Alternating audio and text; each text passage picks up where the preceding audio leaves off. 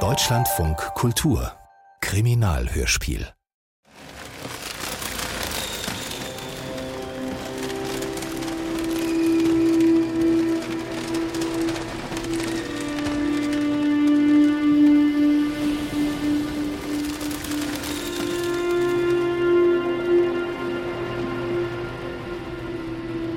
Schiffstrümmer waren schon immer ein Geschenk in dieser armen Gegend. Aber aus der gesamten Ladung eines gesunkenen Holzfrachters ein so riesiges Anwesen wie Orlütten zu bauen, das war von Anfang an ein Pakt mit der Hölle. Warum musstet ihr unbedingt an diesen Ort ziehen, Katrine? Kannst du mir das erklären? Nebelsturm. Kriminalhörspiel von Andrea Czesinski nach dem gleichnamigen Roman von Johann Theorin.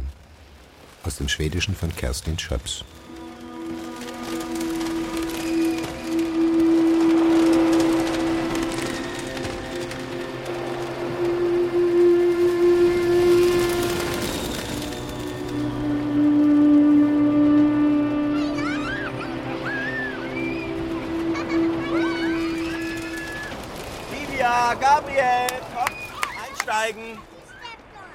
Katrine, bis morgen. Und geh nicht allein in die Scheune. Doch, da hockt der Wolf in der Ecke und die Toten von Orlen spuken herum. Ich werd wahnsinnig, wenn ich dich da drin weiß. Joachim, was hast du nur mit der alten Scheune? Nun fahrt schon und grüß die Apfelvilla. Komm doch einfach noch mal mit nach Stockholm. Unsinn. Da will ich nun wirklich nicht mehr hin. Wann wirst du die beiden Lämmer aus dem Kindergarten abholen? Gegen 16 Uhr. Die Kinder kletterten ins Auto und ich sah Katrine noch einmal kurz im Rückspiegel. Ihre rote Wolljacke, Jeans, das blaue Stirnband, die geblümten Gummistiefel. Ihr klares, sanftes Gesicht. Hinter ihr die beiden weißen Leuchttürme unter dem endlosen Himmel. Ich musste nur noch einmal in die Stadt fahren, um die Schlüssel an den Makler zu übergeben und das restliche Werkzeug zu holen. 400 Kilometer hin und 400 wieder zurück. Dann wollten wir für immer in unserem neuen Paradies zusammenleben. Ich stand im Keller unserer nun ehemaligen Apfelvilla, als ich Katrine meinen Namen rufen hörte. Ganz deutlich ihre Stimme. Joachim? Joachim? Kim, beeil dich. Kim, beeil dich. Es war der letzte unbeschwerte Moment in meinem Leben. Katrine. Katrine, warum meldest du dich nicht? Endlich. Katrine? Hier spricht Tilda Davidson. Wer ist da? Joachim Westin. Verstehe. Bin ich nicht auf Orlüden gelandet? Doch. Und wer bitte sind Sie? Ich bin von der Polizei. Wo befinden Sie sich jetzt, Herr Westin? Wo ist meine Familie? Sind Sie zu Hause? Nein. Sind Sie auf dem Weg nach Öland, Herr Westin? Ja, in vier Stunden bin ich da. Ist jemandem aus meiner Familie etwas passiert? Ich kann Ihnen nichts sagen. Aber es wäre gut, wenn Sie auf direktem Weg herkommen. Gab es einen Unfall? Sie müssen es mir erzählen, bitte. Fahren Ich habe angehalten. Sie? Gut. Es tut mir leid. Was? So reden Sie doch. Es gab einen Todesfall durch Ertrinken. Ertrunken? Wer? Ich bin nicht befugt, solche Informationen am Telefon zu geben. Wenn jemand aus meiner Familie ertrunken ist, dann müssen Sie mir den Namen sagen, bitte. Es sind drei. Katrine, Livia und Gabriel. Wer? Einen Augenblick bitte. Großer Gott, hallo. Ich habe einen Namen. Sprechen Sie ihn aus. Die verunglückte Person heißt Livia Westin.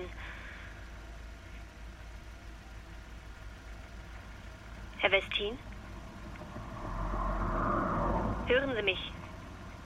Ja. Ich habe den Namen gehört. Wo sind Katrine und Gabriel?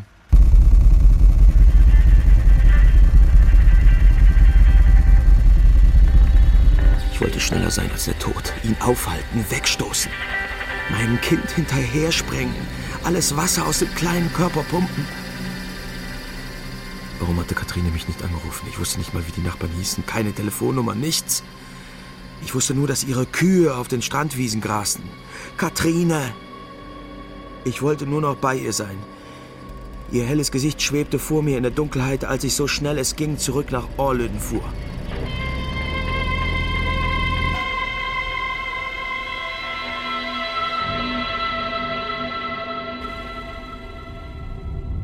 Das war mein allererster Arbeitstag als Polizistin auf Öland. Außenstelle Manes. Ich hatte gesagt, dass es mir nichts ausmachen würde, hier alleine auf dem abgelegenen Hof zu warten, bis Joachim Westin zurückkommt. Sie sind dann auch alle abgefahren. Notarzt, Streife, ein Reporter von der Ölandsposten.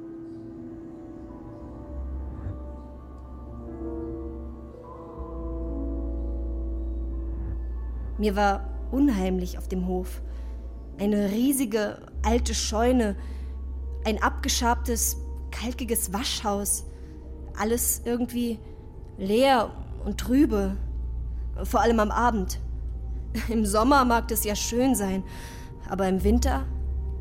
Die Westins haben sich alle Mühe gegeben und ein paar Zimmer hergerichtet. Alte Kachelöfen, weiße Tapeten, abgezogene Dielen, schöne Möbel.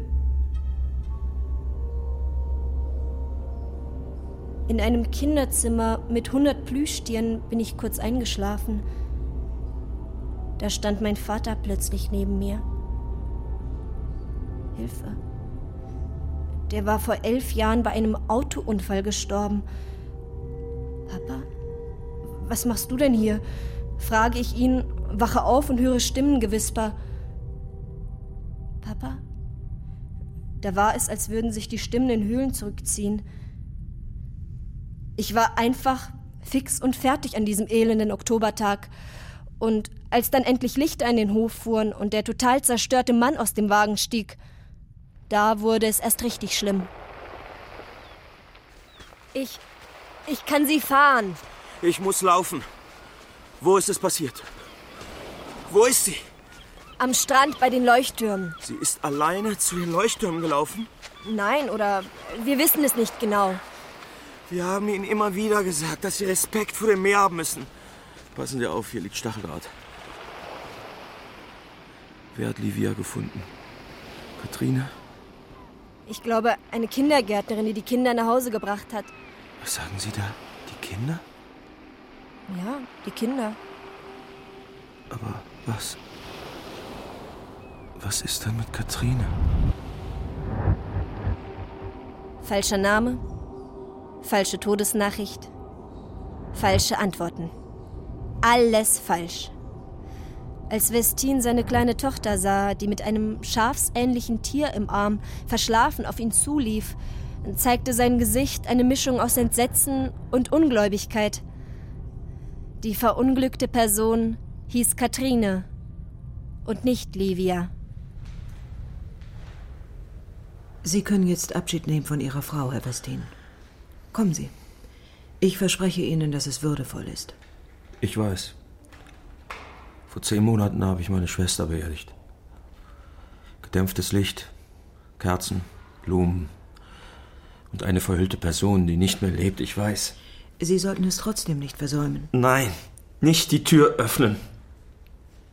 Waren Sie lange verheiratet? Sieben Jahre, drei Monate und zwölf Tage. Wir haben uns bei einer Hausbesichtigung kennengelernt. Wir wollten beide das Gleiche, alte Häuser sanieren. Dabei sind wir Lehrer, Katrine Kunst, ich Physik. Wir haben in den wenigen Jahren mehrere Häuser saniert, rekonstruiert. Wir haben tausende Spuren vergangener Generationen gelöscht. Warum? Und immer nur das behalten, was uns erhaltenswert schien. Zuletzt die Apfelvilla in Stockholm in Bromma, dem Villenviertel.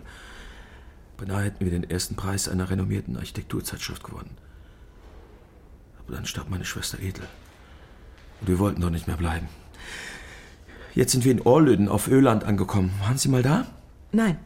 Es ist die schönste Gegend der Welt. Im Mai haben wir das verlassene Anwesen entdeckt. Dieses Gefühl von Frieden werde ich nie vergessen. Überall Vögel, Austernfischer, Reiherenten, Silbermöwen. Wir gingen so einen schmalen Weg durch Buschwindröschen und der Hof sah vor dem glitzernden Wasser aus wie ein Schloss. Wir wollten nie wieder weg.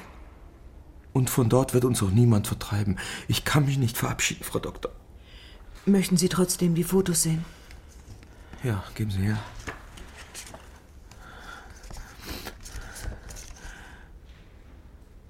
Sie sieht nicht aus, als würde sie schlafen. Nein. Sie ist verletzt, sehen Sie, sie hat ja eine Schramme auf der Stirn. Ihre Frau muss auf den Steinen der Mole ausgerutscht sein und sich gestoßen haben, bevor sie ins Wasser fiel. Aber sie ist ertrunken. Die Todesursache war Hypothermie. Ein Kälteschock. Die Ostsee hat jetzt unter 10 Grad. Sie hat Wasser eingeatmet und ist sofort ertrunken. Obwohl es dort gar nicht tief ist? Höchstens ein Meter. Warum ist sie denn ins Wasser gefallen? Hier sind Ihre Kleidungsstücke.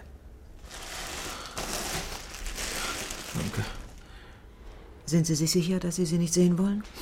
Ja.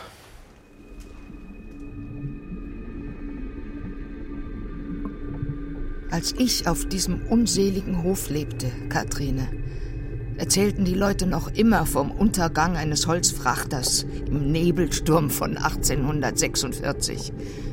Sie erzählten vom Geräusch zerberstender Planken und von den Wellen, die das Schiff zerlegten. Alles wurde verbaut. Die Leuchtturmarbeiter meinten noch nach 100 Jahren aus den Wänden das Echo der sterbenden Seeleute zu hören. Ich war nicht freiwillig dort im Norden von Öland am Ende der Welt. Lies mein Buch, ich habe es für dich geschrieben. Tilda, also schick siehst du aus. Ach, Onkel Jalow, ich bin unglücklich. Die Uniform ist eng, steif, kratzig. Trotzdem strahlst du was aus. Eine hübsche Autorität, will ich mal sagen. Na danke. Und bei dir ist es gemütlich. Gar nicht wie im Altersheim. Eher wie in einer Kajüte. Ja. In Marnes ist die Polizei also in Form meiner Großnichte wieder präsent. Und was passiert?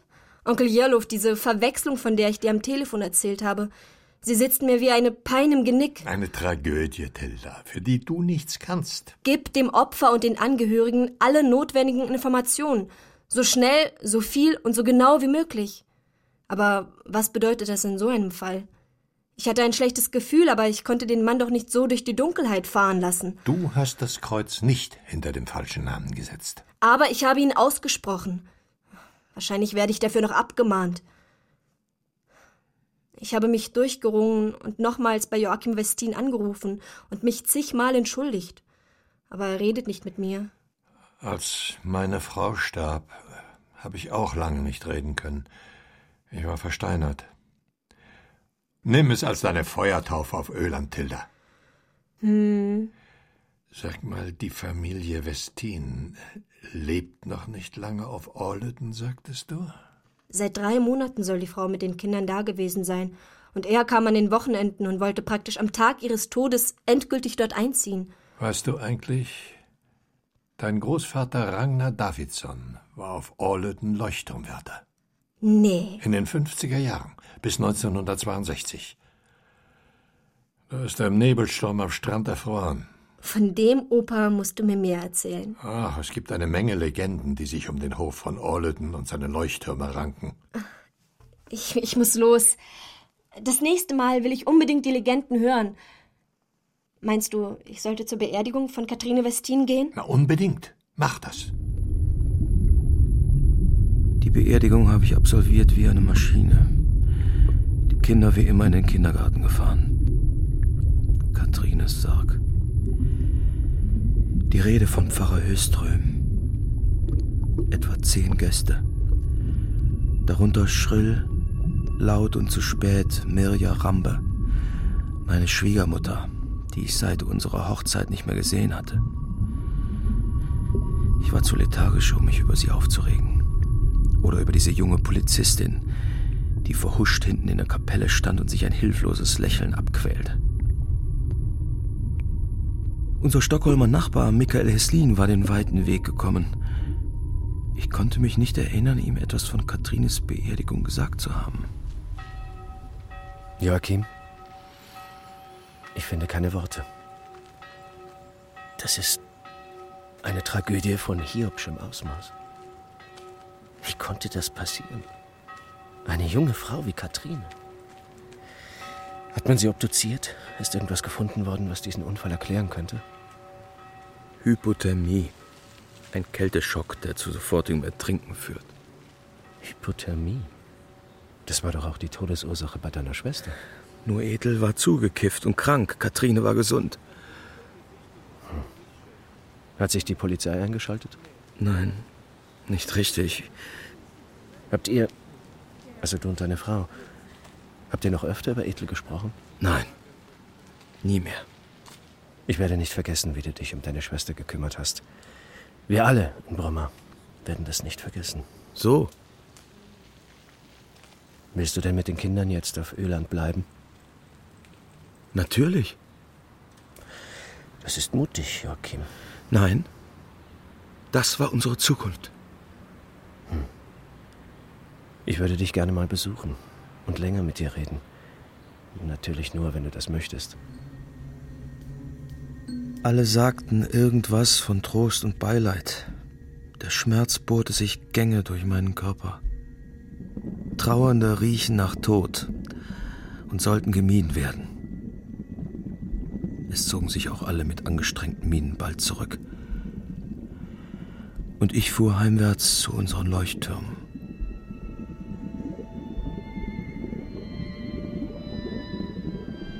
Südturm stand ungerührt auf seiner kleinen Insel und sendete rotes Licht über das Wasser. Der Nordturm war ein schwarzer Pfeiler in der Dunkelheit.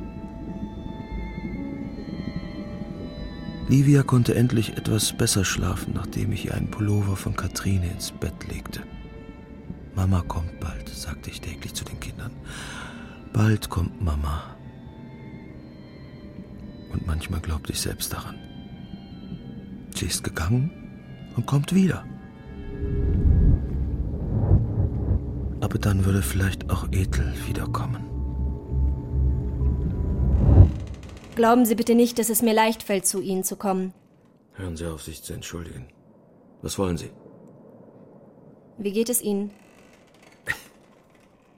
Ich leide an dünn geschnittenem Knochenfieber.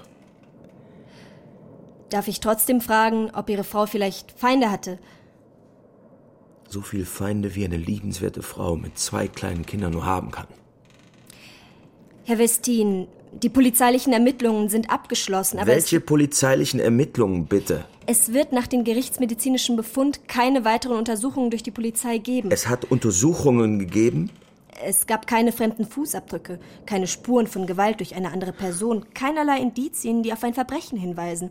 Darum wurde auch die Mordkommission nicht eingeschaltet. Was machen Sie dann noch hier? Ich bin nicht von der Mordkommission. Das sehe ich. Ich habe erfahren, dass mein Großvater Ragnar Davidsson hier früher Leuchtturmwärter war. Sein Bruder, also mein Großonkel Jarluf Davidsson, wohnt im Altersheim von Marnes. Er kennt viele Geschichten, die sich hier auf dem Hof und ringsherum zugetragen haben sollen. Ich will die mit einem Tonbandgerät aufnehmen, sozusagen für die Nachgeborenen. Das können Sie doch tun. Ich dachte, es würde Sie vielleicht interessieren. Onkel Jarluf fragte mich, entschuldigen Sie, wenn ich jetzt schon wieder eine grobe Ungeschicklichkeit begehe, aber er fragte, ob Katrine vielleicht ins Wasser gesprungen sein könnte. Warum sollte sie das tun? Überforderung? Euphorie? Familiengeheimnisse? Katrine war stark und glücklich. Vielleicht hatte sie zum Essen ein paar Gläser Wein getrunken. Scheren Sie sich mit Ihrem Onkel doch zum Teufel. Bei uns gibt es keine Drogen, keinen Tropfen Alkohol. Aus religiösen Gründen? Oh mein Gott! Nein, wir haben miterlebt, was aus einem Menschen wird, der davon abhängt. Und jetzt, gehen Sie bitte. Moment. Mein Onkel führt Wettertagebuch. Er sagte, es war an diesem Tag hier oben sonnig, kalt und trocken. Ihre Frau kann also eigentlich auch nicht ausgerutscht sein. Und wenn sie nicht gesprungen ist, dann muss jemand nachgeholfen haben. Und wenn es an Land keine Spuren gab, dann kam dieser jemand möglicherweise vom Wasser. Wer sollte denn das sein? Das weiß ich doch nicht. Aber vielleicht gibt es Zeugen, Nachbarn, die ein flaches Boot gesehen haben. Warum sind Sie eigentlich allein unterwegs? Die Polizei taucht doch immer doppelt auf. Mein Vorgesetzter ist meist in Bornholm. Mit ihm kümmere ich mich um die Einbrüche in den Sommerhäusern. Ansonsten passiert ja nicht viel. Ach so. Nachbarschaftsstreitigkeiten. Hunde, die sich beißen. Mehr nicht. Wir sind beauftragt, bürgernah zu arbeiten. Der Mann war um 20 Jahre gealtert. Aber er hatte wenigstens mit mir gesprochen. Zum Schluss sagte er noch, dass er jetzt wie ein Mönch lebe und der Hof sein Kloster sei. Er tapeziert und renoviert, um seine Schmerzen in Schach zu halten. Dünn geschnittenes Knochenfieber. Das ist überhaupt keine Krankheit. Das gibt's am Fleischstand im Supermarkt.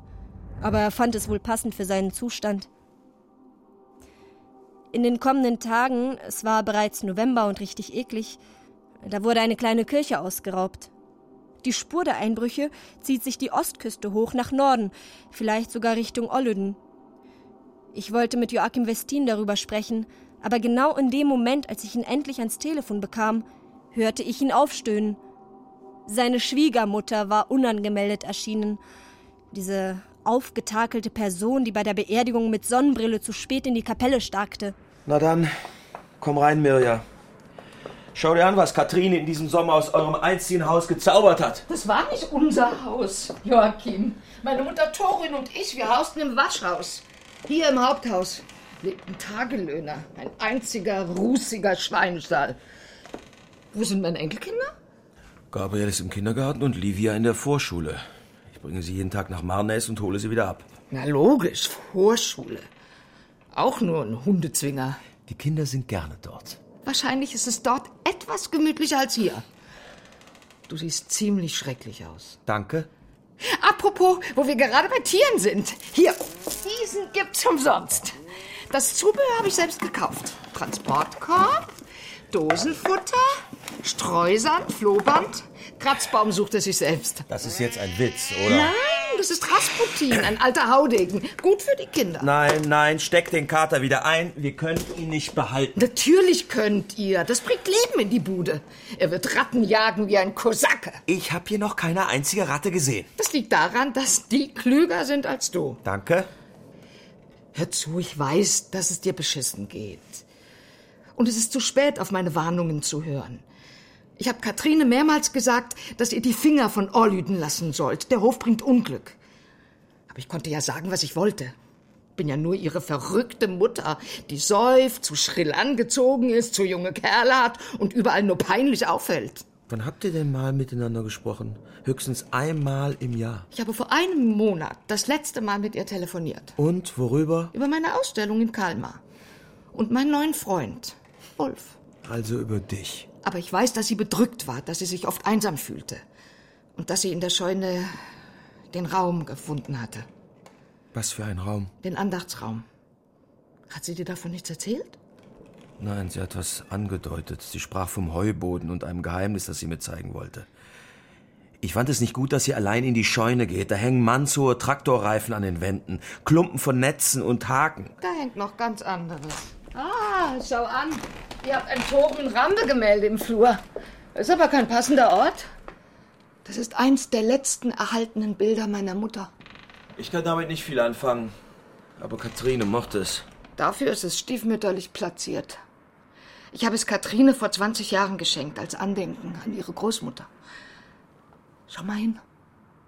Keine einzige horizontale Linie. Deshalb sind die weißgrauen Striche so schwer zu betrachten. Das ist ein Nebelsturmbild. Bringt auf dem Kunstmarkt mittlerweile eine Stange Geld. Hat deine Mutter einen Nebelsturm miterlebt? Aber wie? Er hatte die Augen zerkratzt. Drüben. Am Opfermoor. Ein Sturm durchsetzt mit Sand und Eis. Willst du mit den Kindern eigentlich hierbleiben? Natürlich. Na, dann wirst du ja so einen Nebelsturm auch demnächst erleben. Seid bloß auf der Hut vor ihm. Als meine Mutter nach Tagen die Augen öffnete, waren sie blutunterlaufen. Der unvergessene Winter 1959 in dem kalten Waschhaus. Torün konnte nicht mehr putzen gehen. Sie sah von Tag zu Tag schlechter, konnte sich keine Leinwand, keine Farben mehr kaufen. Mit den Resten malte meine Mutter nur noch Nebelsturmbilder. Alle glichen sich, und doch war jedes eigen, als wollte sie diesen Sturm durchdringen. Ein Mirja-Rampebild gibt es hier nicht? Kathrine hat irgendwo Postkarten. Ah, Postkarten. Hast du ihr jemals ein Bild von dir geschenkt? Ich werde mich hüten. Sie hat meine strahlenden Sommerbilder verachtet. Aber sowas wollen die Touristen. Lichthimmel, Meer und Blüten im Sommer auf Öland, im weißen Rahmen. Das ist es. Und die anderen Bilder, deine Mutter hast du damals verheizt oder ins Meer geworfen? Warum bist du so gehässig, Joachim? Nein, es war ganz anders. Steht alles in meinem Buch, das solltest du auch lesen. Aber jetzt komm erst mal mit, ich muss dir was zeigen. Diese hochgewachsene, strohblond gefärbte Frau mit den knallroten Lippen, den engen Lederhosen und hohen Stiefeln, die überhaupt keine Ähnlichkeit mit Katrine hatte, zündete sich die fünfte Zigarette an, warf ihre Locken nach hinten und stöckelte rüber zur Scheune, die merkwürdigerweise schon wieder offen stand. Rasputin, ein grau gestreifter Bursche mit weißen Barthaaren, drängte sich schmeichelnd an meine Beine. Ich wusste gar nicht, wie ich laufen sollte, hatte aber plötzlich das Gefühl, dass die Kinder ihn lieben würden. Also sollte er gleich die Scheune kennenlernen, in deren Tiefe Mirja Rambe bereits verschwunden war. In 35 Jahren hat sich kaum was verändert. Wir müssen da hochsteigen auf den Heuboden. Gibt's denn hier kein Licht? Dahinter, irgendwo, liegt der verborgene Raum. Der soll gebaut worden sein, weil dies ganze Anwesen hier aus Schiffstrümmern besteht. Eine Art Bitte um Vergebung. Und ein Ort für die Toten von Olliden. Hat Katrine mit dir jemals über Ethel gesprochen? Wer soll das sein? Meine Schwester. Ich musste gerade an sie denken. Ich kenne keine Ethel. So, jetzt komm mal hier hoch.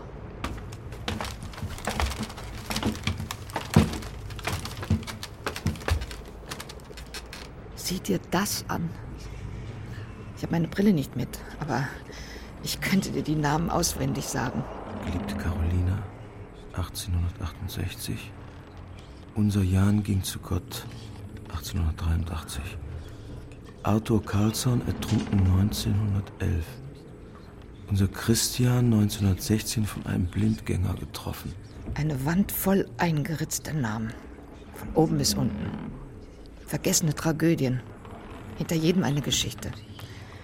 Sie haben hier gelebt, sind irgendwie ums Leben gekommen und verschwunden. Ich habe hier viele Stunden gesessen und zugehört. Wem? Na, den Toten. Wenn du genau hinhörst, kannst du sie flüstern hören. Mirja, das sind doch Windgeräusche. Wenn du meinst. Den letzten Namen habe ich eingeritzt. Markus. Ein möglicher Vater von Katrine. Warum hast du Katrine nie erzählt, wer ihr Vater war? Weil ich ihn nicht kannte. Meine Mutter kannte meinen Vater auch nicht. Irgendein dänischer Soldat. Was ist denn mit deiner Schwester? Interessiert es dich? Würde ich sonst fragen? Ethel war schwer drogensüchtig. Wir konnten ihr nicht mehr helfen. Ende Januar ist sie nahe unserer Apfelvilla in Stockholm ins flache Wasser gefallen und dort liegen geblieben. Das ist ja alles doppelt furchtbar. Ethel ist Livias Mutter. Also, das überfordert mich jetzt. Mich auch. Wo ist denn nun dieser geheime Andachtsraum? Irgendwo hinter einer dieser Wände. Er ist ja auch nur für die Toten da. Ich denke, Katrine hat diesen Raum gefunden. Möglich? In dem Buch, das ich ihr geschickt habe, da steht alles aufgeschrieben, was ich über diesen unglückseligen Hof weiß. Meine Jahre auf Olleden von 1959 bis 1962. Es sollte sie abhalten, hierher zu ziehen. Hat sie es dir nicht gezeigt? So ein grün gestreiftes Notizbuch? Nein. Verdammte Kommunikationsstörungen. Naja, ich dachte ja bis eben auch noch, dass Livia meine richtige Enkelin ist. Wir haben sie adoptiert. Das hättet ihr mir ja auch erzählen können. Lass uns wieder verschwinden, ich muss rauchen. In dieser Scheune, vor dieser Totenwand, habe ich ja nicht wirklich aus Vergnügen gehockt.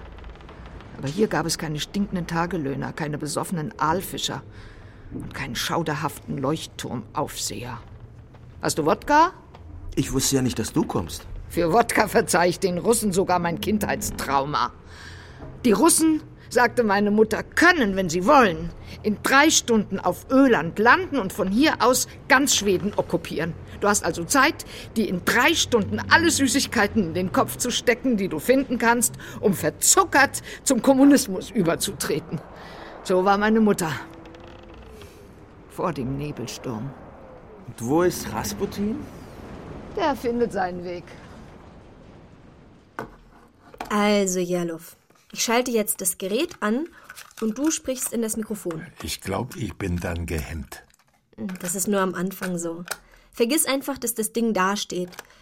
So, los geht's. Wenn du an deinen Bruder Ragnar denkst, woran erinnerst du dich dann? An Aale.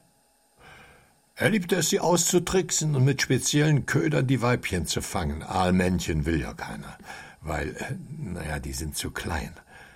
Ragnar war der beste Aalfänger. Wie habt ihr Weihnachten gefeiert? Oh, mit Unmengen zu essen. Hering, Schinken, Schweinefüße, gefüllte Kartoffelklöße und Ragnars geräucherte Aale. Was war seine herausstechendste Eigenschaft? Er hat alles gesammelt, was ihm in die Hände fiel. Der hat nichts weggeschmissen, und was nicht nied- und nagelfest war, hat er eingesteckt und gehortet. Einmal hat er eine Ladung rostiger Rohre weggeschleppt, die irgendwo verlegt werden sollten, und hat sie im Nordturm versteckt. Das ist der Leuchtturm, der auf den Resten einer alten Kapelle gebaut wurde und nur noch blinken soll, wenn jemand stirbt. Na, auch so eine Legende. Ganz früher hat Ragnar dort die Feuer gehütet. Nachdem sie elektrisch funktionierten, fühlte er sich aber noch immer verantwortlich. Wohnte er auch auf Olluden? Nein, nein. Er lebte um die Ecke in Salfjärden und gondelte bei Wind und Wetter mit dem Fahrrad hin und her. In Salfjärden hat auch dein Vater seine Kindheit verbracht. Ob ich da noch was von damals finde? Kaum. Da steht nur noch das Sommerhaus und eine Sauna. Doch bevor du von der Straße zum Grundstück abbiegst, findest du ein Grab aus der Eisenzeit. Wo Ragnars Grab ist, das weiß ich nicht. Kann es sein, dass du ihn nicht mochtest? Ja, als er starb, war ich auf hoher See hinter dem Nebelsturm. Naja, aber wenn du mich so direkt fragst, er war ein geiziger, ein habgieriger, mürrischer Kerl. Also wie es deine Oma mit ihm aushalten konnte, das hat niemand verstanden. Machen wir hier erstmal Schluss, Onkel Janov. Und? Das Mikro hat nicht gebissen. Übrigens will dich Joachim Westin kennenlernen. Das trifft sich. Äh, Ist dir noch was eingefallen? Kennst du das Opfermoor? Äh, warte, warte. Ich stell das Gerät wieder an. Ich hoffe, er hat noch die Kleidungsstücke, die seine Frau am Unglückstag trug. Ob ich ihn das fragen kann? So, jetzt. Äh, Opfermoor, Öland und seine mystische Vergangenheit. Bitte. Na, hör mal, Tilda. Siehst du mir vielleicht den komischen Alten, der in seinem Schaukelstuhl sitzt und über Aberglauben und Spukgeschichten plaudert? Nachdem meine Schwiegermutter sich wieder in ihren Wagen gefaltet hatte und davongerauscht war, ging ich in die Scheune zurück.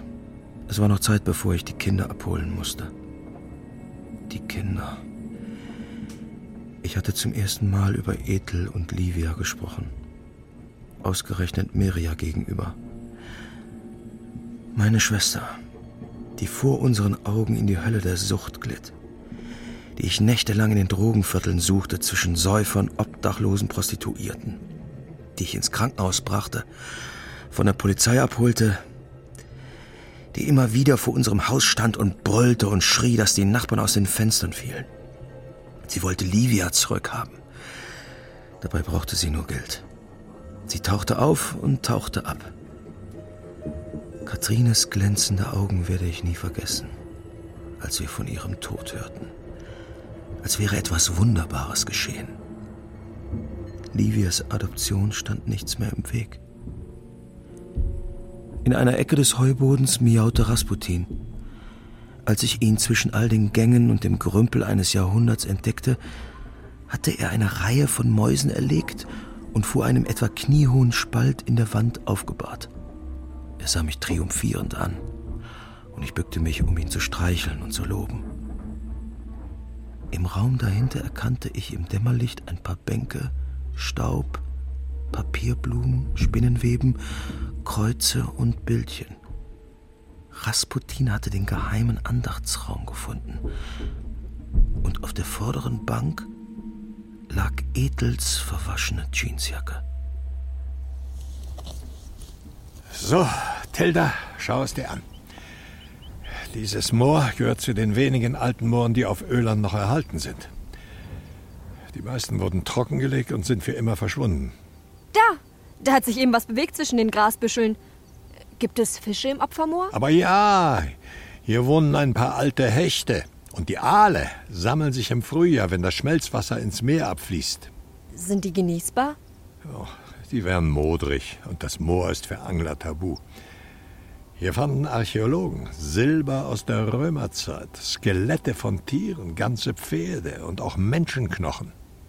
Also Menschenopfer? Sklaven oder Gefangene, die nur noch als Opfergaben taugten. Sie wurden mit langen Pfählen unter Wasser gedrückt und ersäuft. Hm, vielleicht erinnern sich die Aale an den Geschmack von damals und kommen deshalb hierher. Oh, oh, Onkel Jerlof, ich esse nie wieder Aal. Oder Aalinnen. Lass uns weiter nach Olluden fahren. Hoffentlich geht's dem armen Mann heute etwas besser. Was für eine Heidenarbeit haben Sie in das Haus gesteckt, Joachim. Donnerwetter.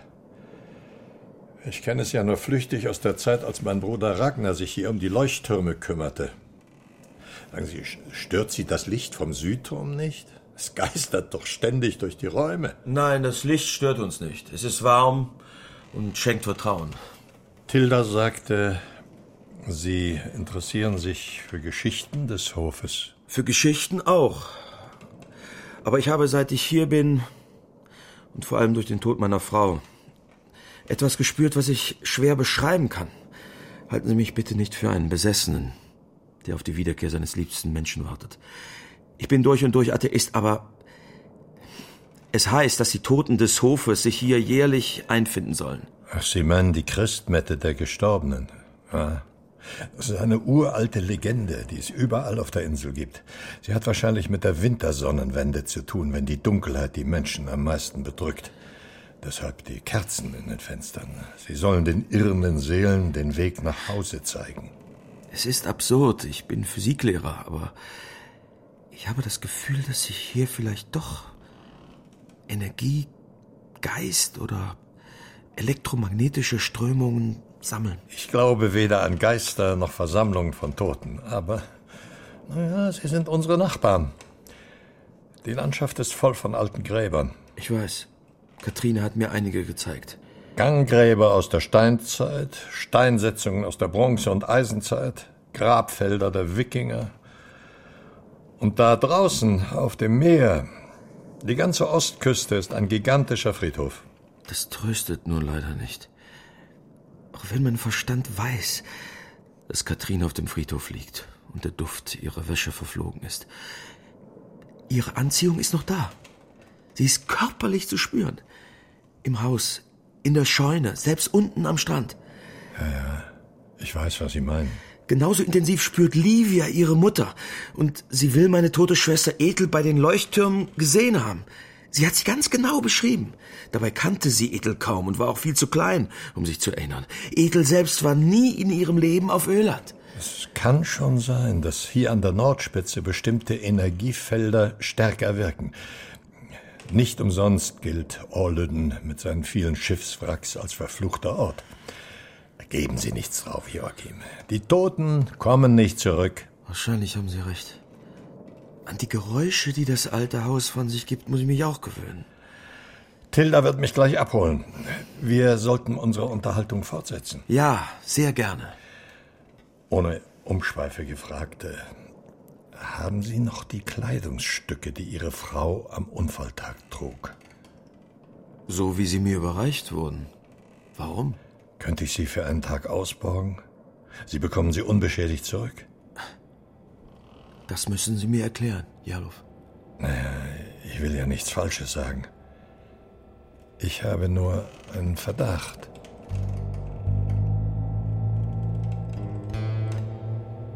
Es wurde nur noch wenige Stunden am Tag hell. Ich begann mit den Kindern Reserven für die unberechenbaren Wintermonate anzuhäufen, um mich auf die schier endlose Dunkelheit einzustellen. Unerwartet kam unser ehemaliger Nachbar Michael Hesslin aus Stockholm vorbei, unser erster Schlafgast. Er wollte den Kontakt nicht abreißen lassen, der in der Stadt gar nicht so intensiv war. Wir waren eher sowas wie Konkurrenten um die schönste Stadtvilla, und sein Haus hatte über unsere Apfelvilla gesiegt. Aber ich empfand eine lange nicht gehabte Freude.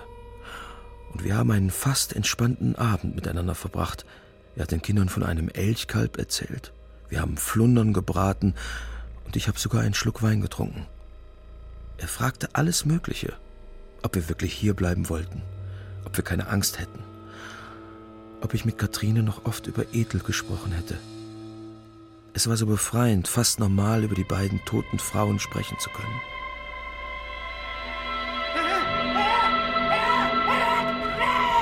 In der Nacht höre ich Michael schreien. Er rennt durchs Haus und ist außer sich. Wenn du nicht eben an meinem Bett gestanden hast, wer dann? Das ist ja krank hier. Wie könnt ihr hier leben? Meine Güte, diese knarrenden Türen und Scheunentore, diese umherschleichende Katze, diese Schlagschatten vom Leuchtturm. Wen hast du denn gesehen, Michael? Hat sich nicht vorgestellt und ich habe nicht nach dem Namen gefragt. War es Katrine? Entschuldige, aber ich halte das hier keine Minute länger aus.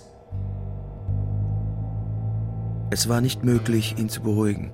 Noch in der Nacht ist Michael abgefahren.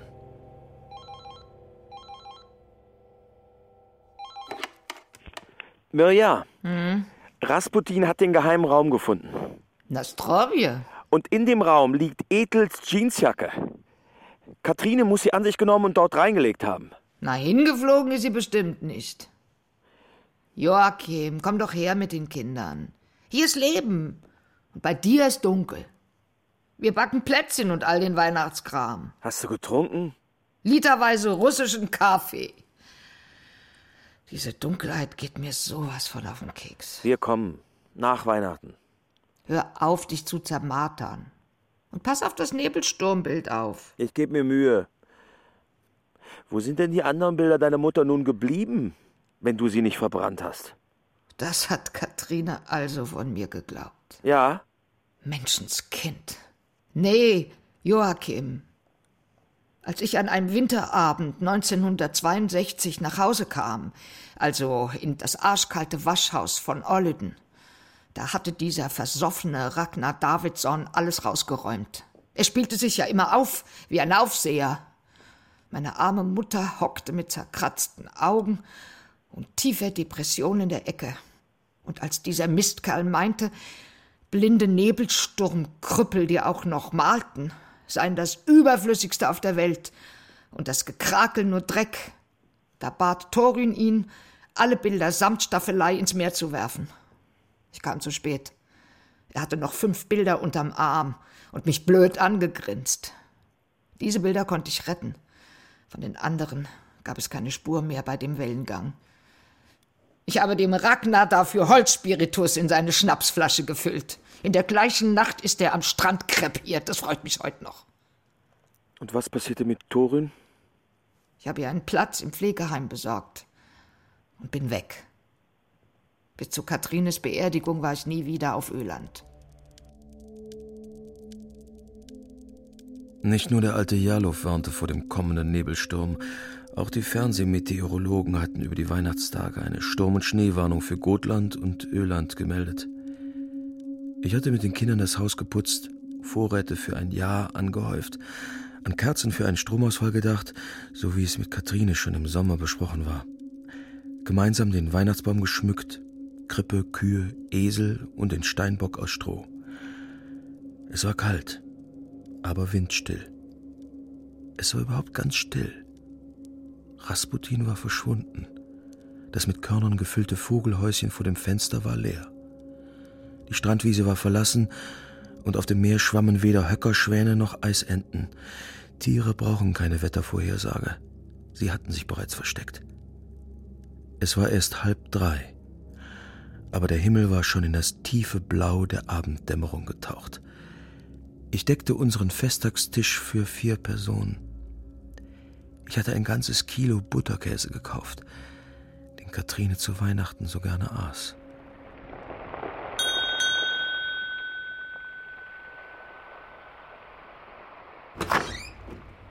Entschuldigen Sie die Störung so kurz vor Weihnachten. Tilda, das ist aber nicht klug, vor dem Sturm unterwegs zu sein. Kommen Sie rein. Nein, danke. Ich wollte Ihnen nur die Sachen Ihrer Frau zurückbringen und Grüße von Jarlow ausrichten. Er hat Ihnen hier auf dieser Kassette eine Nachricht hinterlassen. Danke. Ich werde es mir anhören. Ich muss noch etwas fragen. Entschuldigung. Hatten Sie in diesem Sommer Handwerker im Haus? Ja, sicher. Haben Sie sie gesehen oder hat Ihre Frau von den Arbeitern erzählt? Nichts Auffälliges und an den Wochenenden habe ich niemanden gesehen. Nichts von einem schwarzen Lieferwagen mit weißer Aufschrift Öländische Schweißtechnik? Ich weiß es nicht. Wir vermuten, dass die angeblichen Besitzer dieses nicht angemeldeten Transporters für die Einbruchsserie verantwortlich sind. Sie sind immer so übereifrig. So sind wir alle bei der Polizei. Riecht gut bei Ihnen. Fleischklöße, Kohl und Hühnchen? Ja, und Rosinenbrot, Hering, Lachs und öländischer Räucheraal. Oh, dann ist er auch mal durchs Opfermoor geschwommen. Sie können wirklich gerne bei uns? Nein, danke. Ich schaff's vor dem Sturm nach Marnes. Na dann, frohe Weihnachten. Ich habe Bereitschaft. So ist das mit den Anfängern. Frohe Weihnachten.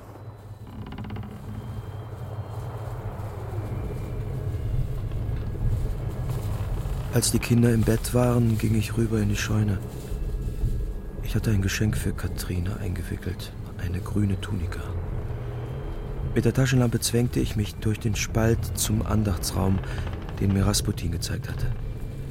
Getrocknete Blumensträuße, ein paar Kinderschuhe, Habseligkeiten, kleine Erinnerungsstücke, geflochtene Körbe mit Papierschnipseln, eine Brücke mit falschen Zähnen und vorne auf der ersten Bank Edels Jacke. Daneben ein grün gestreiftes Notizbuch. Mirja Rambes Erinnerungen an ihre Zeit auf Orlüden. Aus dem Buch fiel ein Zettel mit einer mir irgendwie bekannten Schrift. Seht zu, dass dieses Drogenflittchen von hier verschwindet. Seht zu, dass dieses Drogenflittchen von hier verschwindet.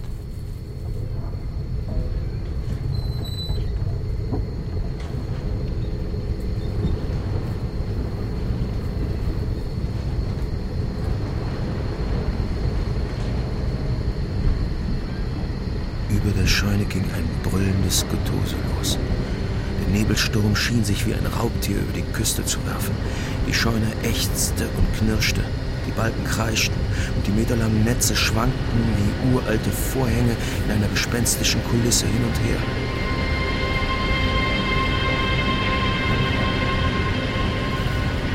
Katrine saß neben mir. Als die Jacke von Ethel runterfiel und ein kleiner Gegenstand unter die Bank rutschte, goldenes Etui für Visitenkarten.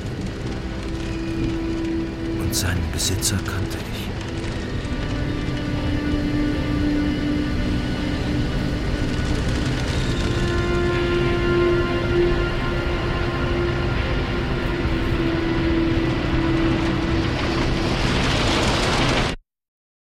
Joachim?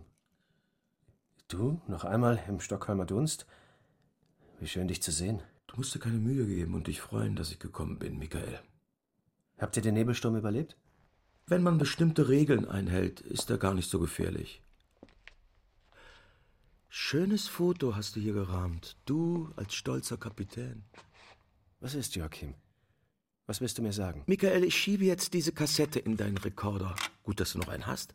Hör einfach nur zu und unterbrich nicht. Also, ich, habe das Gerät von Tilda ausgeliehen und ich glaube, dass es jetzt eingeschaltet ist. Wer ist das? Ich habe viel über den Tod Ihrer Frau nachgedacht, Joachim. Wenn Sie es nicht hören wollen, dann schalten Sie jetzt aus. Ich kenne den Namen von Katrines Mörder nicht, aber ich bin überzeugt, dass er vom Wasser kam. Ich vermute, ohne es beweisen zu können, dass es sich um einen kräftig gebauten Mann handelt, der von Gotland gekommen sein muss. Sein Boot dürfte groß und schnell sein. Es eignet sich für Tagesausflüge zwischen den Inseln. Allerdings verfügt es über wenig Tiefgang, denn das Wasser an der Mole von Orleden ist flach. Kathrine kannte ihn, aber sie war arglos und erwartete nichts Böses. Ihr Mörder hielt einen Bootshaken in den Händen, wie alle Segler es tun. Die Spitze lässt sich in der Kleidung des Opfers verhaken. Es sind nur winzige Risse zu erkennen, mehr nicht. Katharines Wolljacke weist diese Spuren auf. Es ist eine uralte Methode des Tötens. Joachim, ich weiß, äh, dass es die Trauer nicht leichter macht. Aber. Ja, und was soll das jetzt bedeuten, Joachim? Warum spielst du mir das vor? Was hast du in der Nacht auf Orlöden geträumt, Michael, als du so panisch wach wurdest? Welcher Geist ist dir erschienen? Der von Ethel oder der von Katrine? Wer ist dieser alte Mann, der da eben sprach? Ein ehemaliger Fischer, der sich so Gedanken macht. Du hast doch ein Sommerhaus auf Gotland und ein hübsches Boot. Hab ich. Das weißt du doch. Als Katrine starb, war ich hier in Stockholm, drüben in der Apfelvilla. Vorher war ich bei dir, um dir guten Tag zu sagen. Aber du warst nicht da. Deine Frau sagte mir, dass du euer Boot überführst, von Gotland nach Stockholm. Du hast einen kleinen Umweg gemacht und meine Frau umgebracht. Joachim, du bist ja vollkommen im Eimer. Das ist doch deine Schrift. Seh zu, dass dieses Drogenflittchen von hier verschwindet. Ja, den Zettel habe ich geschrieben. Und du hast ihn Katrine zugesteckt. Ja, na und? Ethel hat deine Perfektion und deine Idylle gestört. Idylle? Ein Junkie ist kein Aushängeschild für diese Wohngegend. Und sie kam immer wieder und immer wieder und schrie vor unseren Türen. Schlimm, ja. Sie starb einen Tag, bevor die Journalisten kamen, um dein Haus als schönste Stadtvilla Stockholms zu fotografieren. Natürlich waren wir froh, als sie endlich weg war. Niemand außer dir hat ihren Tod bedauert. Kannst du fragen, wen du willst? Einschließlich deiner Frau. Was willst du mit deinen Beschuldigungen denn beweisen? Deine Visitenkarten. Wo hebst du die auf? Hier in der Innentasche deines Jacketts? Komm, lass deine Finger weg, ja? Ethel hat alles geklaut, was sich zu Geld machen ließ. Sie hat aus deiner Tasche ein kleines goldenes Etui mit der Firmenaufschrift Heslins Financial Services gestohlen und in ihrer Jeansjacke versteckt. Ja, es war ekelhaft, wie sie sich an einen ranmachte. Eben nur um zu klauen. Aber sie konnte das Etui nicht mehr verhökern, weil du mit ihr an diesem Abend zum Wasser gingst. Hast du ihr eine extra Portion Stoff versprochen? Ethel brauchte wahrscheinlich nur einen leichten Stoß, dann ist sie vornüber ins Wasser gekippt und du musstest nur noch ein paar Minuten warten. Du brauchtest keine Kraftanstrengung, wie bei Katrine. Komm, verschwinde, Joachim. Deine Behauptungen sind albern. Meinst du, du findest an einem meiner Bootshaken auch nur eine Spur von Katrines Sachen? Geh auf deine Insel, geh! All die Monate hast du Angst gehabt. Katrine hätte mir erzählen können, dass sie dich gesehen hat. Sie hätte mir die Jeansjacke zeigen können und das Etui. Hat sie aber nicht. Weil sie so froh war, dass deine furchtbare Schwester endlich Ruhe gab weil ihr jetzt ihr Kind für euch hattet. Aber sie war eine für dich nicht berechenbare Zeugin, die dir keine Ruhe ließ. Warum hast du mich nicht umgebracht, Michael, bei deinem scheinheiligen Besuch? Weil dir die toten Frauen erschienen sind? Geh einfach aus meiner Tür wieder raus und nimm diese Kassette mit. Die kannst du behalten. Das Original und dein goldenes Etui liegen bereits bei der Mordkommission. Sie werden sich bei dir melden. Ethel war nichts als eine Drogentote. Ins Wasser gefallen, kollabiert, erfroren. Ohne Fremdeinwirkung. Es gibt dann noch ein Notizbuch. Ein grün gestreiftes mit Erinnerungen. Unwichtig für dich. Interessant ist nur die letzte Seite. Da hat Katrine noch ein paar Zeilen notiert, kurz bevor sie dein Boot sah. Frohes neues Jahr, Michael.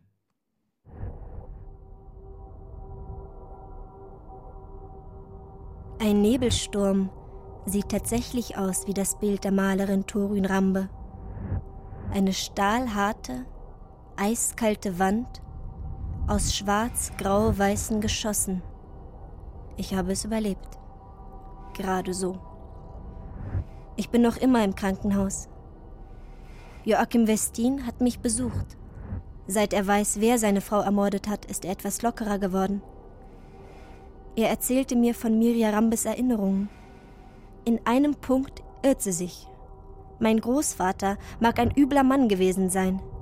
Niemals aber hat er die Bilder von Thorün ins Meer geschmissen.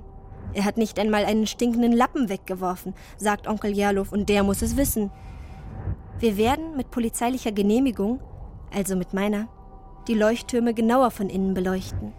Wo sonst sollte der seine Beute versteckt haben? Und dann? Dann machen wir aus der alten Scheune vielleicht eine Galerie. Ich habe dein Buch gelesen, Mama. Und ich schreibe auf der letzten Seite noch drei Sätze dazu. Glaub mir, auch die wildesten Geschichten können uns nicht von diesem magischen Ort abhalten. Hast du wirklich den alten Leuchtturmwärter vergiftet? Ich habe dir ja nie ein Wort geglaubt. Du warst so allergisch gegen Normalitäten. Deshalb habe ich dir mit deiner Drogenromantik auch nichts von Ethel erzählt.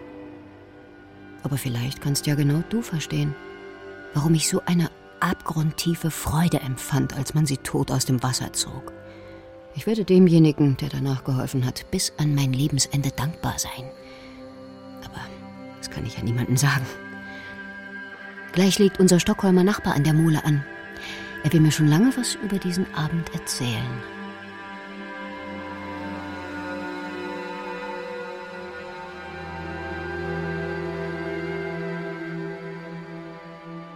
Nebelsturm. Kriminalhörspiel von Andrea Czesinski nach dem gleichnamigen Roman von Johann Theorin aus dem Schwedischen von Kerstin Schöps. Joachim Westin, Bernhard Schütz. Tilda Davidson, Katharina Revilis. Mirja Rambe, Erika Skrotzki. Jarluf Davidson, Otto Mellis, Michael Heslin, Guntram Bratja, Ärztin Maria Hartmann, Katrine Westin, Kathleen Gavlich. Musik Werner C., Schnitt Gunda Herke, Ton Thomas Monajan, Regieassistenz Karina Lüttke, Regie Götz Nalepper.